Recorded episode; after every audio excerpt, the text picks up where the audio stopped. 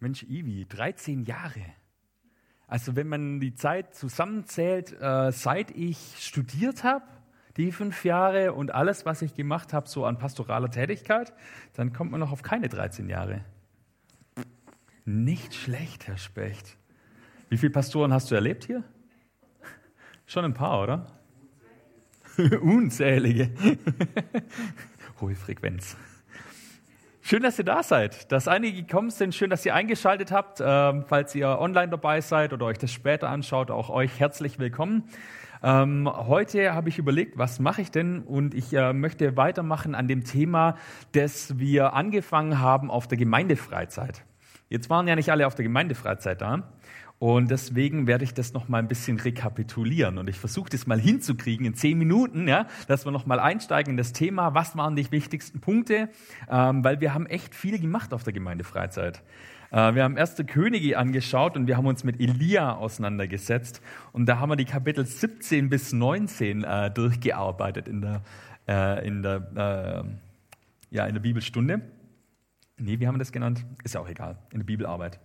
Ähm, und wir haben festgestellt, Elia, der taucht in Kapitel 17 im ersten Königebuch plötzlich so aus dem Nichts auf. Ja, plötzlich ist Elia da und da steht Vers 1, Kapitel 17, Vers 1, Elia aus Tischbe in Gilead sagte zu Ahab, Ahab war der König im Nordreich, so wahr Jahwe, der Gott Israels lebt, in dessen Dienst ich stehe, in den nächsten Jahren wird es weder Tau noch Regen geben, bis ich es sage.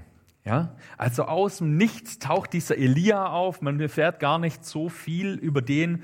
Und da steht er beim König. Und ich habe das so kurz erklärt. Ähm, das äh, israelitische Reich oder das Reich Israel war damals in zwei Teile gespalten: das Nordreich und das Südreich. Ähm, ihr kennt vielleicht die Geschichte, dass äh, unter Saul, David und Salomo äh, das Reich aufgebaut wurde. Und weil Salomo nicht gehorsam war und andere Götter angebetet hat, Deswegen ist das Reich geteilt worden. Und das Buch der Könige oder die zwei Bücher Könige beschäftigen sich jetzt damit, was passiert denn so? Was passiert bei den folgenden Königen?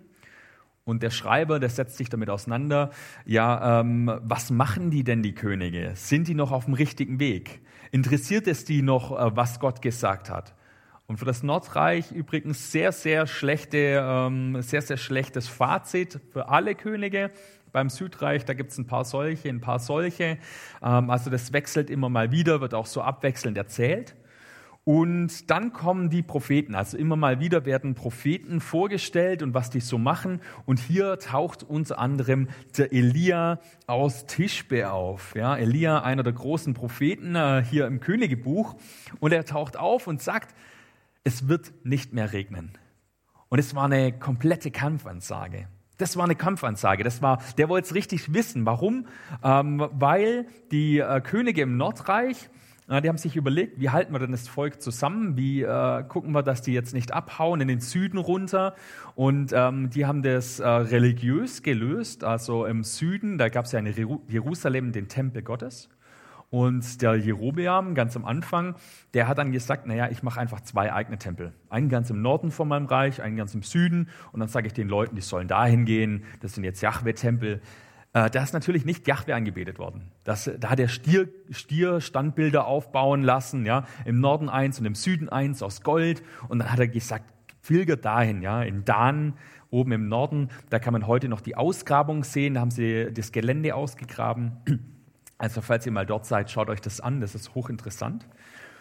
Und ähm, die äh, Könige im Nordreich, die haben versucht, sich zu verbünden. Die haben versucht, strategisch zu heiraten mit den Leuten außenrum, mit den Völkern außenrum. Und da kamen dann Prinzessinnen ins Reich ähm, und die haben ihre eigenen Götter mitgebracht, ihre eigenen Götzen, ähm, insbesondere die Aschera und den Baal. Das waren so Fruchtbarkeitsgötter. Das ist eine sehr karge Gegend, Mittelmeerraum, da ist es jetzt nicht so fruchtbar, da ist es heiß, man weiß nie, wie fällt die Ernte aus. Und ähm, die haben ihre Fruchtbarkeitsgötter mitgebracht. Das Volk hat angefangen, die anzubeten, die Könige haben angefangen, die anzubeten. Und dann sind die Propheten gekommen und haben gesagt, hey, so geht's nicht. Ja, so geht's nicht. Jahwe will alleine verehrt werden. Und jetzt kommt der Elia und sagt, es wird nicht mehr regnen. Und das ist ja eine Kampfansage. Weil wenn ich so Götter habe, die genau dafür zuständig sind, für den Regen, für die Fruchtbarkeit, und plötzlich kommt jemand anders daher, der sagt, es wird nicht mehr regnen, dann ist ja spannend, wie geht es jetzt weiter? Und als er das dann gesagt hat, also ich erzähle die Geschichte ein bisschen zum Lesen, ist sie zu lang, könnt ihr zu Hause mal äh, vielleicht auf Pause drücken und nachlesen, wie gesagt, 1. Könige ab Kapitel 17 bis 19 in, et in etwa. Ähm, Nachdem er das gesagt hat, sagt Gott zu Elia, jetzt aber Füße in die Hand nehmen und abhauen, versteck dich am Bach Krit. Ja, das ist so auf der Ostjordanseite, ähm, äh, relativ im Süden, da beim Toten Meer unten in der Richtung. Und Elia haut ab, versteckt sich an diesem Bach, der eigentlich ganzjährig Wasser führt. Ist auch nicht selbstverständlich dort. Und er wird versorgt von Raben mit Fleisch. Ja, also Raben sind unreine Tiere, die haben vermutlich Aas gebracht. Und der Elia, der vertraut einfach vollkommen auf Gott. Ja, und das zieht sich so durch, durch das Kapitel 17, dieses Vertrauen auf Gott. Ja, Gott sagt ihm, geh zum König Ahab hin und sagt es, mach die Kampfansage. Und er vertraut Gott, er geht hin. Gott sagt, hau ab, versteck dich am Bach Krit. Und Elia geht an Bach Krit und versteckt sich dort und vertraut, dass Gott ihn dort schützt. Dann später zieht er ganz in Norden hoch, an die Küste, an die Mittelmeerküste und trifft dort eine Witwe, also als der Bach austrocknet. Ich, wie gesagt, ich reiße jetzt die ganze Geschichte kurz ab. Ähm, trifft dort eine Witwe, kurz vorm Verhungern, die sagt, ich backe jetzt noch ein Brot, dann ist das Öl aus, dann ist das Mehl aus, dann werde ich verhungern. Ganz klar, ich gab es keine Sozialversicherung damals oder sonst irgendwas. Ähm, und Elia ähm, verspricht ein Wunder und er sagt, dieses Mehl und dieses Öl wird nicht ausgehen, solange ich bei dir bin, bis die Hungersnot vorbei ist, äh, die durch die Dürre entstanden ist. Und genau so passiert's. Und nach drei Jahren kommt dann Elia wieder zurück zum König Ahab und dann ist Showdown. Ja, High Noon.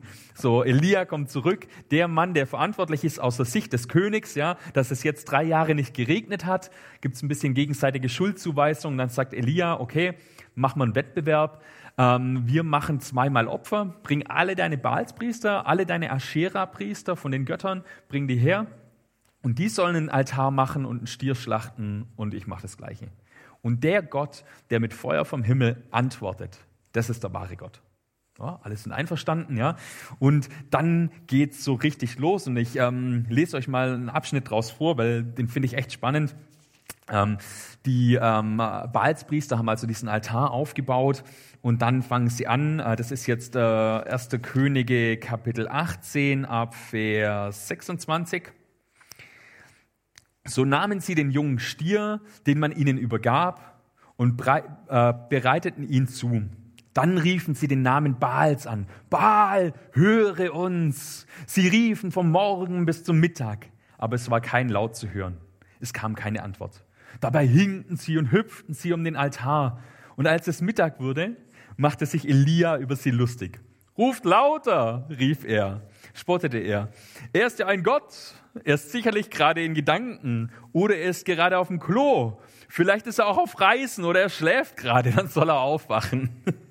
Da schrien sie immer lauter und ritzten sich nach ihrem Brauch mit Schwertern und Lanzen, bis Blut an ihnen herabfloss. Und als der Mittag vorüber war, weissagten sie wie die Propheten. Das dauerte bis zur Zeit des Abendopfers. Und es passiert nichts. Ja? Das Holz, das sie aufgeschichtet haben, staubtrocken, aber es kommt keine Antwort.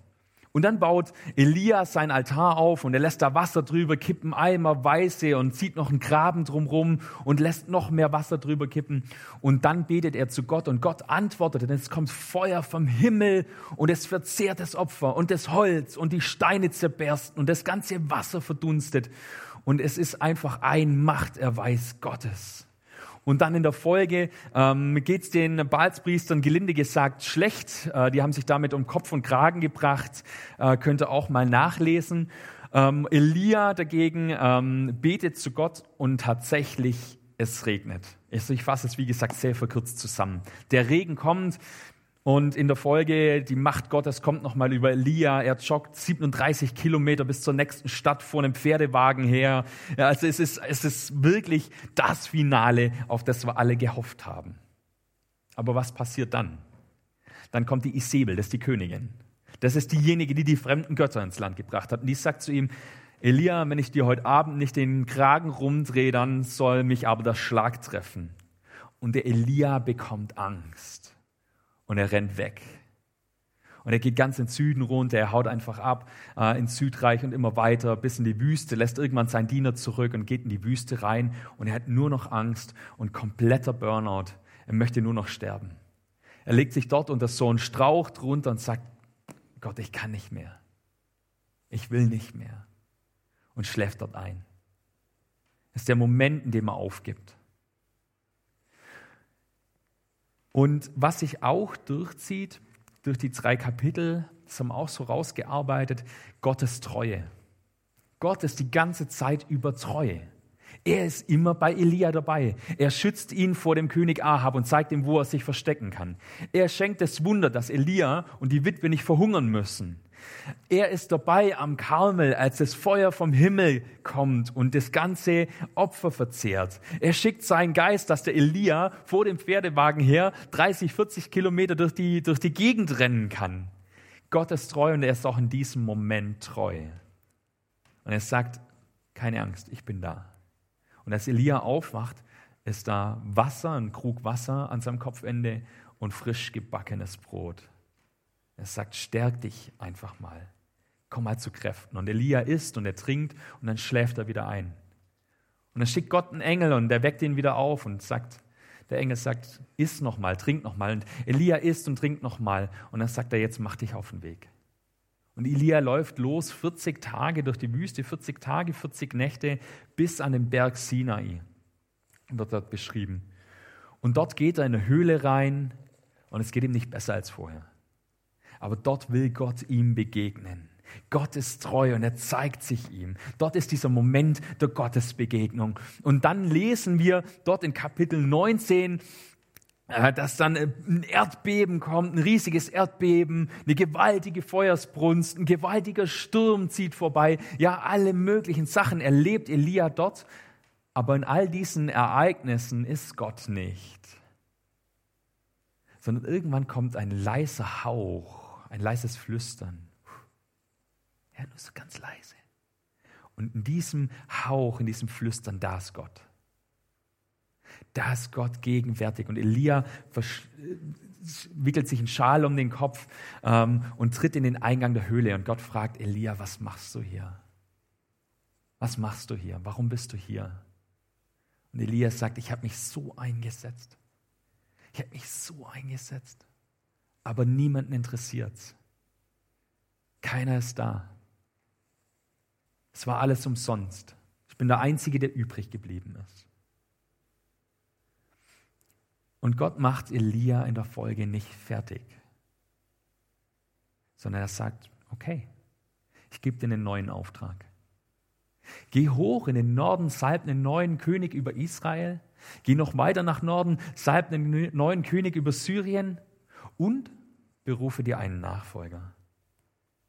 Beruf dir einen Nachfolger. Und ich denke, da stecken fünf wunderbare Sachen drin.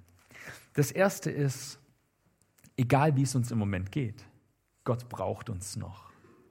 Es kann vielleicht sein, dass dir das irgendwie bekannt vorkommt.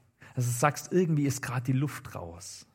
Ich weiß nicht, was ich machen soll. Ich weiß nicht, ähm, ob ich noch mal mit anpacken soll. Vielleicht bist du einfach gerade am Ende. Vielleicht sagst du, nee, ich höre einfach auf mit den Sachen, die ich mache. Ich gebe mein Amt ab. Ich mache das jetzt, was ich lange Jahre gemacht habe. Jetzt ist nicht mehr der Zeit. Ich habe keine Kraft mehr dafür. Aber sei getrost, Gott braucht dich trotzdem noch. Und er macht dir keine Vorwürfe. Es geht weiter. Und er möchte dir einen Auftrag geben, der im Bereich des Möglichen liegt. Und das ist mein zweiter Punkt. Bei Elias sehen wir es sehr schön, er kommt irgendwo dann an sein Ende. Und Gott verurteilt ihn nicht, sondern Gott stärkt ihn. Er ist treu an seiner Seite. Er sagt, iss erstmal, trink erstmal.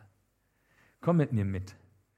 Und dann gibt er einen Auftrag an den Elia, der nicht mehr ist, als der schaffen kann. Gott mutet uns nicht mehr zu, als wir schaffen können.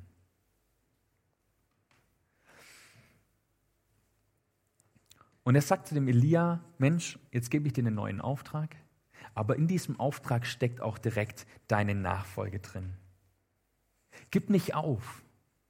Gib nicht einfach nur auf und hör auf und lass alles hinter dir. Mach die Türe zu und sag, ja, okay, das war's. sondern beruf dir einen Nachfolger. Beruf dir einen Diener. Und das ist eine interessante Geschichte, die da passiert. Elishas Berufung, ja, und ich lese euch die kurz mal vor. Kapitel ähm, 19, 1. Könige, Kapitel 19, ab Vers 19. Als Elia von dort weggegangen war, ja, die Szene, die wir gerade gesehen haben, traf er Elisha ben Shaphat gerade beim Flügen an. Elf Rindergespanne arbeiteten vor ihm. Er selbst führte das zwölfte. Und im Vorbeigehen warf Elia ihm seinen Prophetenmantel über. da verließ Elisha sein Gespann und folgte Elia. Und dann sagt Elisha, lass mich noch zum Abschied meinen Vater und meine Mutter küssen, bat er ihn. Dann will ich dir folgen. Und Elia so, Geh nur, ich habe dich ja nicht gezwungen. Da wandte sich Elisha von Elia ab und nahm die beiden Rinder seines Gespanns und schlachtete sie.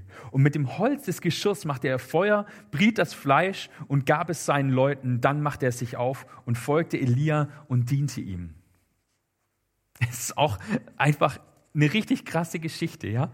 Ähm, und das ist so mein vierter Punkt. Gib nicht auf. Da gibt es Leute, die nach dir kommen.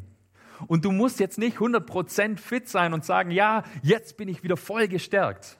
Es ist ja nicht so, dass Elia in die Wüste gegangen wäre und Gott ihn dann angerührt hätte und gesagt hätte, so, jetzt bist du wieder voller Kraft. Und umgekehrt hat er ihn aber auch nicht einfach in der Wüste lassen, sondern er hat ihm eine Gottesbegegnung geschenkt. Aber die Gottesbegegnung, ja, Elia, ihr müsst euch das vorstellen. Elia hat ja alles erlebt. Er hat diesen Showdown am Karmel, nein, also vorher sogar noch. Er hat diese Versorgung am Bach Krit erlebt. Er hat die Versorgung bei der Witwe erlebt. Er hat den Showdown am Karmel erlebt. Feuer kommt vom Himmel. Er schafft es gegen 450 Priester von anderen Göttern zu bestehen. Und er rennt vor dem Wagen her. Und dann ist er in der Wüste. Und dann hat er eine Gottesbegegnung und Sturm und alles, ja. All das passiert. All das erlebt Elia. Und man müsste meinen, jetzt kommt er da raus, völlig gestärkt. Er ist Gott begegnet. Habt ihr schon mal ein Flüstern Gottes gehört? Richtig die Stimme Gottes? Also ich stelle mir das spektakulär vor. Aber was ist mit Elia? Er läuft vorbei, schmeißt seinen Kittel auf den Elisha drauf und sagt, mach, was du willst. Das, ist, das klingt nicht nach jemandem, der 100% im Besitz seiner Kräfte ist. Psychisch und physisch. Es muss nicht 100% sein. Und Punkt 5, wir dürfen hoffen.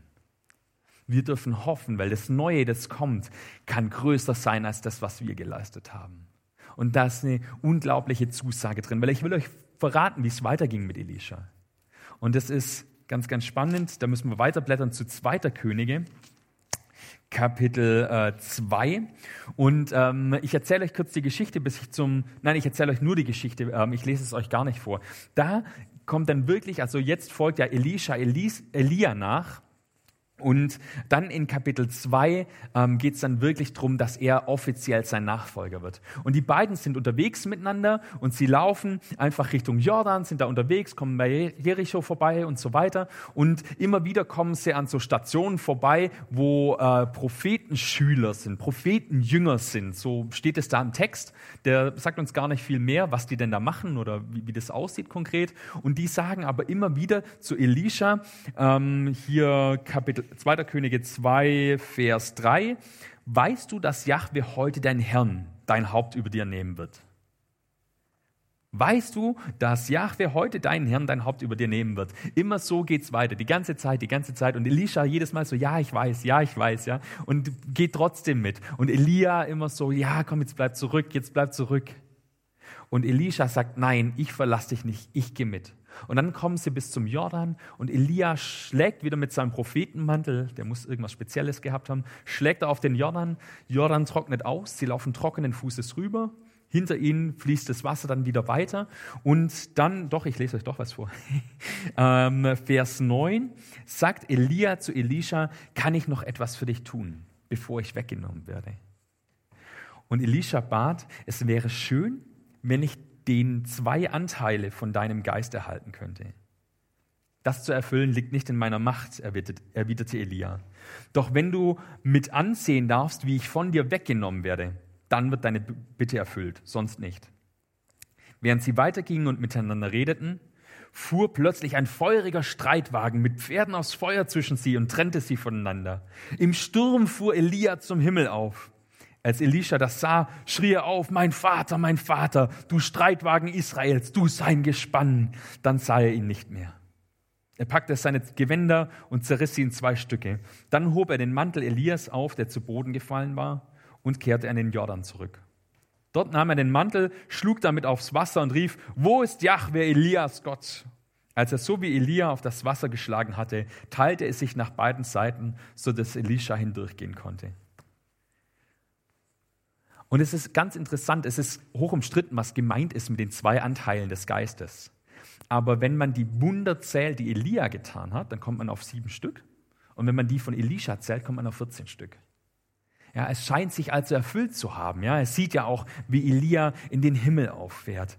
Und das finde ich so ermutigend. Ja, wir dürfen hoffen, das, was nach uns kommt, ist größer als das, was jetzt ist. Aber dafür braucht es auch dieses Vertrauen, diese Entscheidung, diese Konsequenz, die Elisha an den Tag gelegt hat. Und vielleicht bist du heute in unterschiedlichen Situationen. Jetzt geht es um dich. Jetzt geht es um uns. Ich weiß nicht, in welcher Situation du bist. Vielleicht schaust du zurück auf die großen Taten, die Gott hier in der Gemeinde schon getan hat. Vielleicht schaust du zurück auf das Wunder, auf das große Finale, auf den Showdown, auf die großen Dinge, die wir hier schon erleben durften in dieser Gemeinde, auf die Go-ins, die es gab und die Drive-ins und all die Veranstaltungen, die wir schon gemacht haben. Und du sagst, Mensch, wär's nur so wie früher. Ja, damals, da ist noch richtig was gegangen. Jetzt ist irgendwie vielleicht auch die Luft raus mit Corona. Dann möchte ich dir sagen, ja, Erhalt dir diese Begeisterung für früher. Aber sei dir auch bewusst, wie beim Elia heißt es nicht, das, was groß war, das, was glänzend war, dass das nachhaltig war. Unbedingt, ja. Es kann schon sein, aber es ist kein zwingender Zusammenhang. Was war denn wirklich nachhaltig, was war nicht nachhaltig? Beim Elia sind wunderbare Dinge passiert, fantastische Dinge. Diese Geschichte ja am, am Karmel, als dann das Feuer vom Himmel gekommen ist und so weiter. Ähm, das waren großartige Sachen, aber es hatte keinen nachhaltigen Effekt. Die Menschen haben gesagt, ja, ist gut, lass uns schauen, wer stärker ist, Jahwe oder die anderen Götter. Und Jahwe hat sich vollständig offenbart. Aber sobald die Isabel gesagt hat, sie dreht dem Elia den Hals rum, da war es mit dem Support vorbei und da wusste Elia, jetzt muss er rennen. Jetzt ist er gefährdet. Und es hat ihm so Angst gemacht, dass er bis in die Wüste ist, dass er sogar aufgeben wollte. Die glänzenden Sachen, die großen Ereignisse sind nicht immer das, was nachhaltiges Wachstum verspricht. Aber die Begeisterung dafür, was zu machen für Gemeinde, die dürfen wir uns erhalten. Vielleicht bist du im Moment ähm, so an dem Punkt, wo du sagst, hey, bei mir ist echt die Luft raus. Ich kann nicht mehr. Ich bin wie Elia da auf, äh, auf dem Weg in die Wüste. Ich lieg vielleicht schon unter diesem Strauch. Ich will einfach nur noch einschlafen. Ich will nichts mehr machen. Und dann möchte ich dir einfach zusprechen, lass dich stärken. Gott ist treu. Wir dürfen auch mal ausruhen. Wir dürfen auch mal schlafen. Wir dürfen auch mal ein Nickerchen machen. Gott ist treu und er wartet auf dich, wenn du wieder aufwachst. Er will dir zu essen geben und zu trinken geben. Er will dich stärken. Vielleicht ist jetzt der Punkt, wo du sagst, jetzt ist echt eine Pause dran. Wichtig aber ist, sich auch herausfordern zu lassen, sich tatsächlich stärken zu lassen von Gott und mit ihm mitzugehen und sich zeigen zu lassen, hey, wo will Gott mich denn hinführen? Schau, dass du dich auf dein persönlichen Weg machst zu deinem Sinai-Ereignis. Geh mit Gott mit, schau, wo ist meine Höhle, ja? Und vielleicht bist du genau in diesem Moment, sagst, ja, ich war auch so erschöpft, bei mir ist irgendwie die Luft raus, jetzt bin ich so in der Höhle drin, ich merke, wie es wieder anfängt. Draußen, da ist ein Erdbeben, da ist ein Feuer, da geht wieder was los, auch in der Gemeinde fangen wir wieder viele Sachen ein, die Jugend ist voll dabei, ja, wieder Sachen zu reißen, aber ich weiß noch nicht so richtig. Ich fühle mich da noch so ein bisschen orientierungslos. Dann hör auf dieses leise Flüstern Aktionismus, das habe ich gerade gesagt, ist es nicht, was uns nachhaltigen ähm, geistliches Wachstum schenkt. Das ist nicht der Aktionismus. Das, Gott ist nicht im Erdbeben, Gott ist nicht im Feuer, Gott ist nicht im Sturm, sondern Gott ist in dem leisen Moment. Mach die Ohren auf, versuch ihm zu begegnen, Hör, was er dir sagen will und was er dir aufs Herz legt und was er dir vielleicht als neue Vision, als neuen Auftrag gibt. Und übrigens, das ist, was wir auch in unserer Vision als Gemeinde festgehalten haben. Deswegen haben wir dort festgehalten, es ist wichtig, wir wollen diese Momente der Gottesbegegnung schaffen. Wir wollen diese Momente herbeiführen. Wir wollen uns ähm, ja bemühen, als Gemeinde einfach Möglichkeiten zu schaffen, dass Menschen Gott wirklich begegnen. Dass nicht nur Aktionismus ist. Nicht nur Feuer vom Himmel, nicht nur Erdbeben, nicht nur Sturm, sondern dass wir halt Momente haben, wo Leute tatsächlich auf Gottes leichtes Flüstern hören können. Und dann gibt Gott vielleicht eine neue Berufung, einen neuen Auftrag. Und dann möchte ich dir sagen, wenn Gott einen neuen Auftrag gibt und sagt, hey, jetzt ist vielleicht was anderes dran, dann verlass einfach deine Position jetzt nicht so. Lass es nicht leer, lass es nicht hinter dir, sondern überleg dir auch, wer folgt danach. Und das finde ich wunderbar, dass wir das heute auch so ein bisschen gesehen haben.